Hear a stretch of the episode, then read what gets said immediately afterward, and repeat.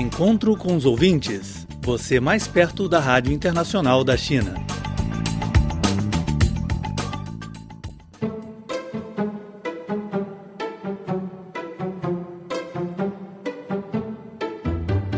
Olá, caro ouvinte, seja bem-vindo a mais uma edição do Encontro com Ouvintes, produzido pela Rádio Internacional da China. Sou Laura e junto comigo apresenta o programa o meu colega Braulio Carvoso Silva. Olá, Braulio, essa é sua estreia no programa com os ouvintes, não é?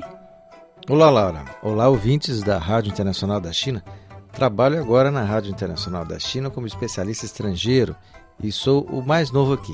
Cheguei há apenas dois meses. Seja muito bem-vindo à família do Gripor e ao meu programa. Apesar de estar aqui há pouco tempo, viajou para a província de Shanxi, oeste do país. Foi a cidade antiga de Pinhal. Se estiver errado, você me corrige. Sim, Pinhal, um, e é um dos patrimônios mundiais da China. E como foi sua viagem? A cidade impressionou muito? Bom, em primeiro lugar, o povo. O povo da cidade é muito receptivo e surpreendentemente receptivo. É, nada se compara à recepção que senti por parte do povo de lá. Hum. Eu não sei se eram turistas, mas a gente foi calorosamente bem recebido. Como eu também não sou tímido, né? Você Sim. pode imaginar no que deu. Passei por muitas situações de riso e fui fotografado por muitas pessoas, senhoras, crianças, rapazes e senhores também. Sim, e mais de 100 fotos, né? Não, nós tiramos mais de mil. Mil, sim. Nós tiramos mais mil de mil fotos. fotos é. A cidade é uma viagem no tempo, né? Tem a propriedade de ser o berço do sistema financeiro da China, né? Ou um dos principais berços, né? Aliás, foi lá que foi fundado o primeiro banco né, da China. Sim. Na verdade, é o berço, sim. E concentrava 20 bancos. Quando a China tinha 51 bancos, 20 deles tinham sede lá dentro, né? Hum. E dentro das belíssimas muralhas que cercam aquela cidade. Tudo com aparência de 100 anos antes do início da colonização do meu país pelos europeus, ou seja, 600 anos atrás é a aparência que guarda Pinhal hoje, né? Hum. E a cidade tem quase 2.800 anos. É impressionante. Seu, seu sistema de defesa também, com muralhas largas na sua, no seu topo, né? Hum. Onde poderiam correr até seis cavalos emparelhados, é? ah. dá a dimensão do pequeno reino que ali deveria ser protegido, porque o lugar também devia ser muito rico, né? E ele ainda hoje é muito rico. Foi a primeira vez que eu visitei uma cidade com muralhas, que me impressionou muito, né, pela grande pujança de idade tão ancestral também, né? Tudo ali foi muito bonito. Uhum. É um lugar que se deve ir é, antes da gente é, voltar da China para o nosso país. Bom, uma viagem muito impressionante. É, vamos ver agora as mensagens dos nossos ouvintes. O Brasil, país que vai sediar a festa da Copa do Mundo, acolheu esta semana outro grande festejo, o Carnaval. O nosso velho amigo brasileiro e responsável pelo grupo de ouvintes do Gripor no Facebook, Leonardo Ferreira da Silva, nos informou por e-mail sobre essa folia do Brasil, segundo a palavra dele. Não, ele diz que o Carnaval no Brasil é, sem sombra de dúvida, a maior festa popular do mundo. Aproveitando essa ocasião, na qual me encontro revigorando as minhas energias para enviá-los este e-mail. Antônio, assisti um programa pela televisão que mostra o primeiro dia do desfile do carnaval em São Paulo. Foi realmente um grande espetáculo, cheio de imaginação e muita fantasia. Para aqueles que não se envolvem muito nas atividades festivas do carnaval, como o seu Braulio, é, podem também aproveitar os feriados para descansar e também ouvir a nossa transmissão. No e-mail, Leonardo referiu-se ao programa Sala de Visitas. É uma entrevista com a fisioterapeuta brasileira especialista em acupuntura chinesa, Tatiana da Cruz, a qual contou sua experiência em estudos e vida profissional. É, Leonardo se identificou bastante com uma frase de Tatiana que é a seguinte: Sonhar é um direito e um dever que você, como ser humano, tem você deve buscar. Vá à busca dele, independente do que se fale ou que se divulgue dele. Siga sempre, tenha uma meta, tenha um sonho. O Leonardo também pediu uma receita chinesa que tem pé de galinha com outros ingredientes que se possa encontrar no Brasil. E você fez uma pergunta boa e difícil. Geralmente a gente faz o prato, o pé de galinha, com molho de soja e pimentas picantes. É próprio você tem algumas sugestões para o Leonardo? Eu sei que você é um bom cozinheiro. Obrigado pelo bom cozinheiro, Laura. Espero poder um dia cozinhar para vocês também. É, com muito prazer. No Brasil, os pés de galinha são raramente usados em sopas, né? Mas eu acho que ele pode fazer um ensopado com legumes e cogumelos, pois será proveitoso e bem parecido com o que vemos aqui. Eu sugiro batatas, cará, cenouras, um pouco de tomates e o refogo anterior dos pés de galinha com bastante alho e azeite de oliva é, refogar como a gente faz o arroz no Brasil. Passar ele na panela quente com um pouco de óleo, isso se chama refogar.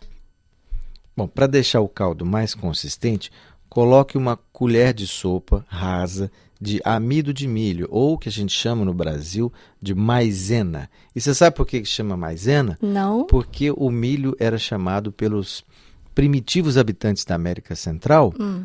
os indígenas, era chamado de maize. Mai, maize. Então, o, o maize, que é Sim. o milho moído, Sim. deu origem ao nome maisena. Ah. Bom, vamos seguir para a próxima mensagem. A última mensagem de hoje é de Domingos Alfredo Loss, nosso fiel ouvinte de muitos anos. Ele se submeteu recentemente a uma cirurgia de catarata na vista direita e está agora em recuperação. Hum, no e-mail, Domingos continua. Provavelmente, dia 15, farei uma outra cirurgia também de catarata, dessa vez no olho esquerdo. Venho mais uma vez agradecer sua gentileza por ter feito a entrevista comigo e emitida pela Rádio Internacional da China. Ouvi todas elas no rádio, muito boas. Com meu abraço e recomendações a todos do Departamento de Português da Rádio Internacional da China. Espero que todo o processo da cirurgia ande bem e você se recupere o mais rápido possível. Este ano assinala os 40 anos do estabelecimento das relações diplomáticas entre a China e o Brasil. A Rádio Internacional da China acompanha este processo de longa amizade. Temos hoje uma convidada especial ela se chama Liu Zhengqin e é uma das primeiras estudantes formadas em língua portuguesa no então Instituto de Radiodifusão de Beijing, a atual Universidade de Imprensa da China. A boa capacidade de comunicação em língua portuguesa leva a nossa protagonista a iniciar sua carreira como diplomata. Nas décadas de 80 e 90, ela trabalhou por 16 anos no Brasil e em Portugal. Para ela, o nome Rádio Pequim, o antigo nome da Rádio Internacional da China, é uma palavra muito carinhosa, porque acompanhou a transmissão em português da rádio quase todos os dias né, em sua vida escolar. A seguir, vamos conhecer a influência que a rádio tem na vida dela e como ela serviu de ponte entre os ouvintes estrangeiros e a Rádio Internacional da China. Quando ainda era, era estudante, já tinha, Rádio Pequim já tinha língua portuguesa. Então, pegamos todos os dias para aprender português. Aqui, Rádio Pequim, para mim, é uma frase muito carinhosa. Quando escuto, já sinto-me muito familiar.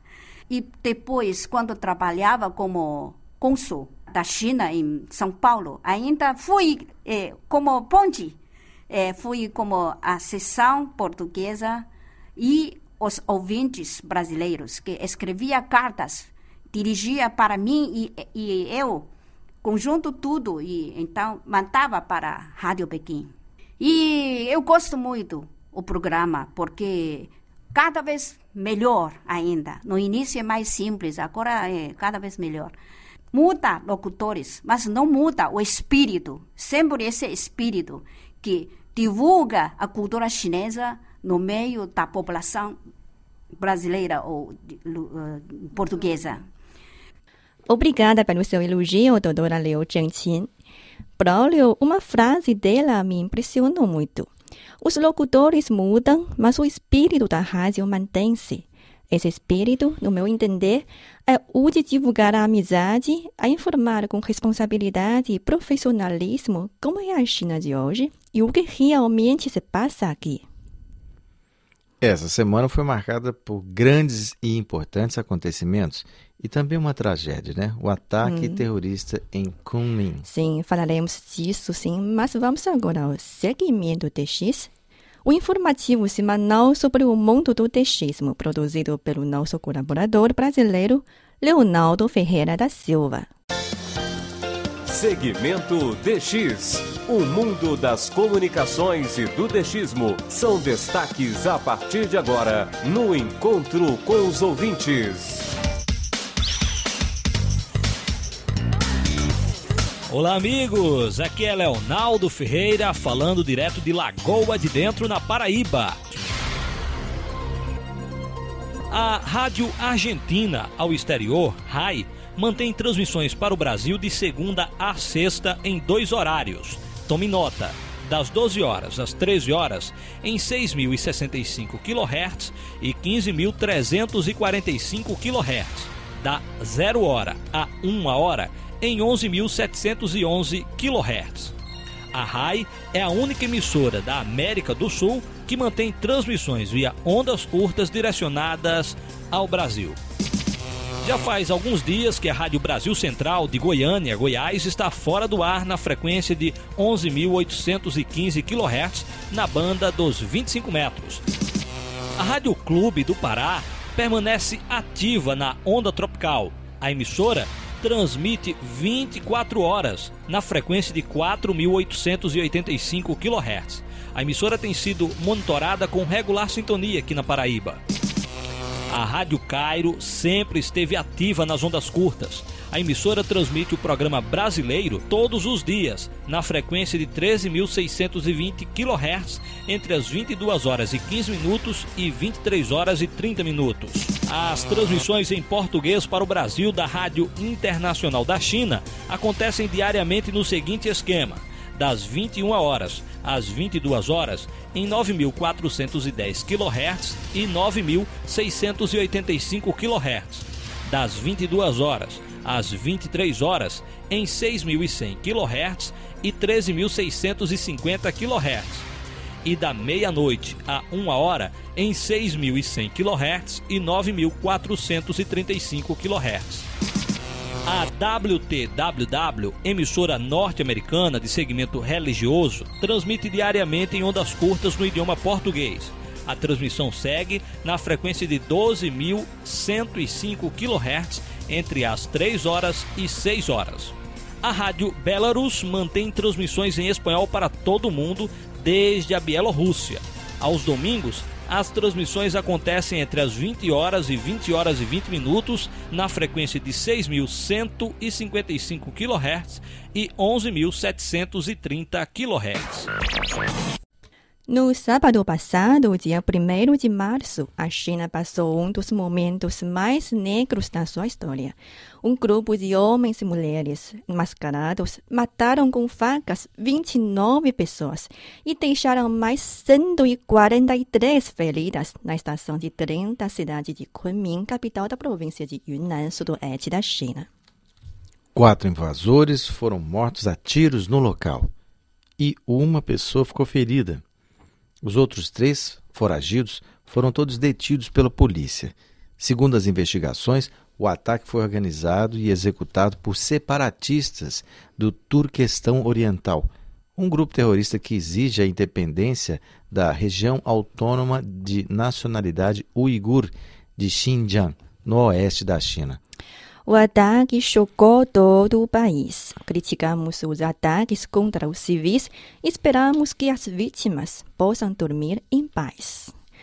Bom, caro ouvinte, acabamos o nosso programa de hoje. Qualquer sugestão ou comentário, mande-nos um e-mail para o, o seguinte endereço: cripor.cri.com.cn. Obrigado pelo seu carinho e audiência. 再见。再见，até a próxima。